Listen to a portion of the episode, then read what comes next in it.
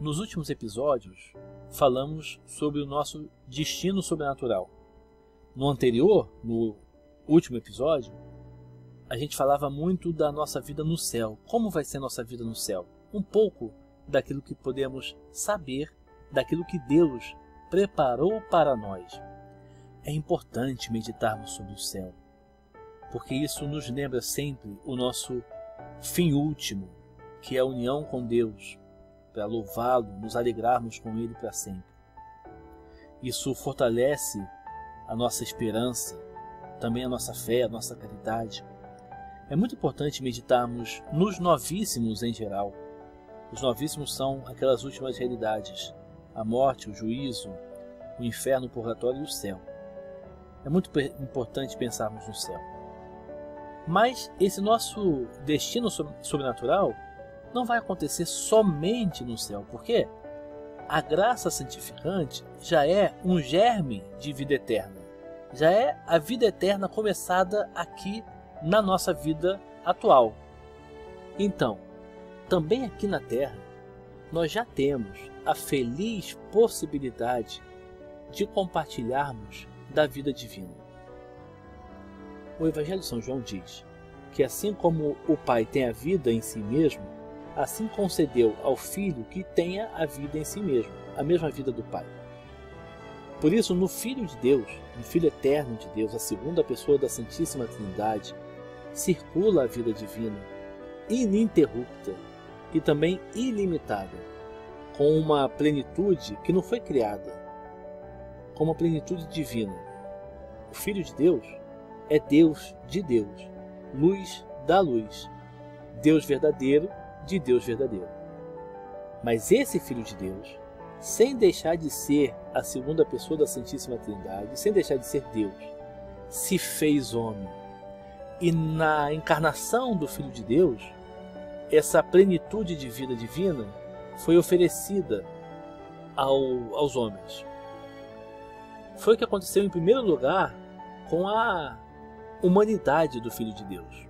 Ou seja, essa pessoa divina passou a ser também homem, compartilhando toda a natureza humana. Então ele teve vontade humana, desejos humanos, uma inteligência humana que precisou ser formada por, por Santa Maria e São José. Então há um mistério aí de, é, de haver é, duas naturezas unidas numa única pessoa. Então essa natureza do Filho de Deus, e aí vamos chamar com o nome Jesus, né? o nome do Filho de Deus encarnado, essa pessoa divina, mas sendo um homem diante de nós, Jesus Cristo, essa humanidade recebeu toda a plenitude da vida de Deus.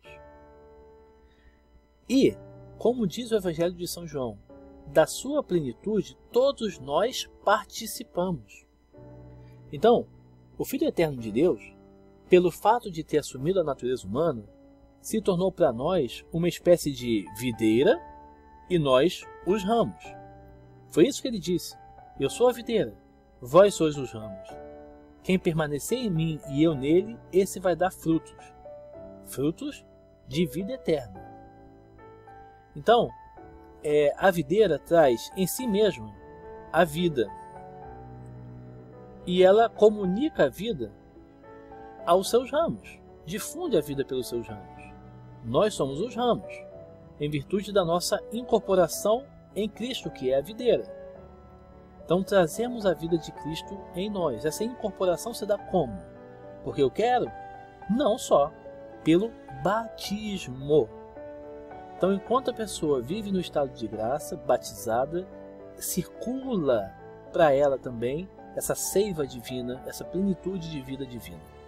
Se ela tem a infelicidade de perder isso pelo pecado mortal, ela pode receber novamente através do sacramento da reconciliação. Então, nossa vida se une à vida de Jesus. Agora, a nossa vida natural e humana não se dissolve nessa vi união vital com Cristo, tá bom? Então nós não perdemos a nossa identidade, nós não somos como uma gota que cai num oceano inteiro e aí nos perdemos. Nada disso. Isso seria um erro muito grande.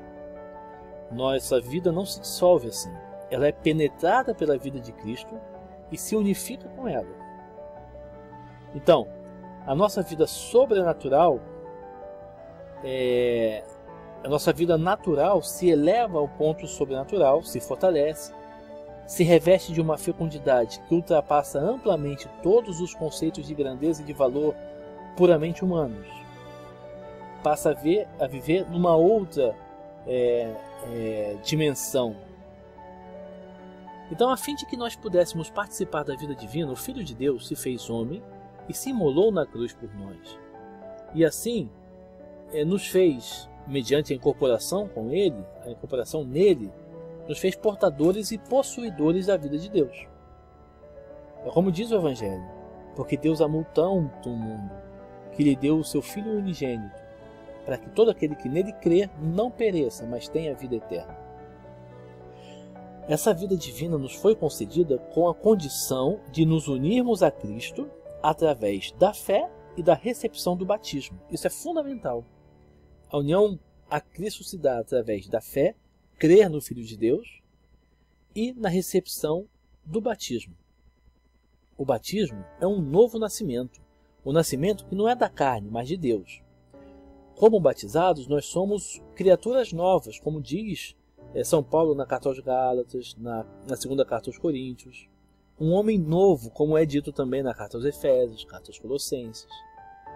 Participantes da, da vida divina, é, filhos de Deus, como diz São João na sua carta, né? Caríssimos, nós somos filhos de Deus, ele diz. O que, aquilo que teve início no batismo se desenvolve, isso é muito importante porque a graça, sendo uma participação da vida divina, ela pode e deve crescer. Não é uma coisa estática. Isso é muito importante. Ela pode crescer ou pode diminuir.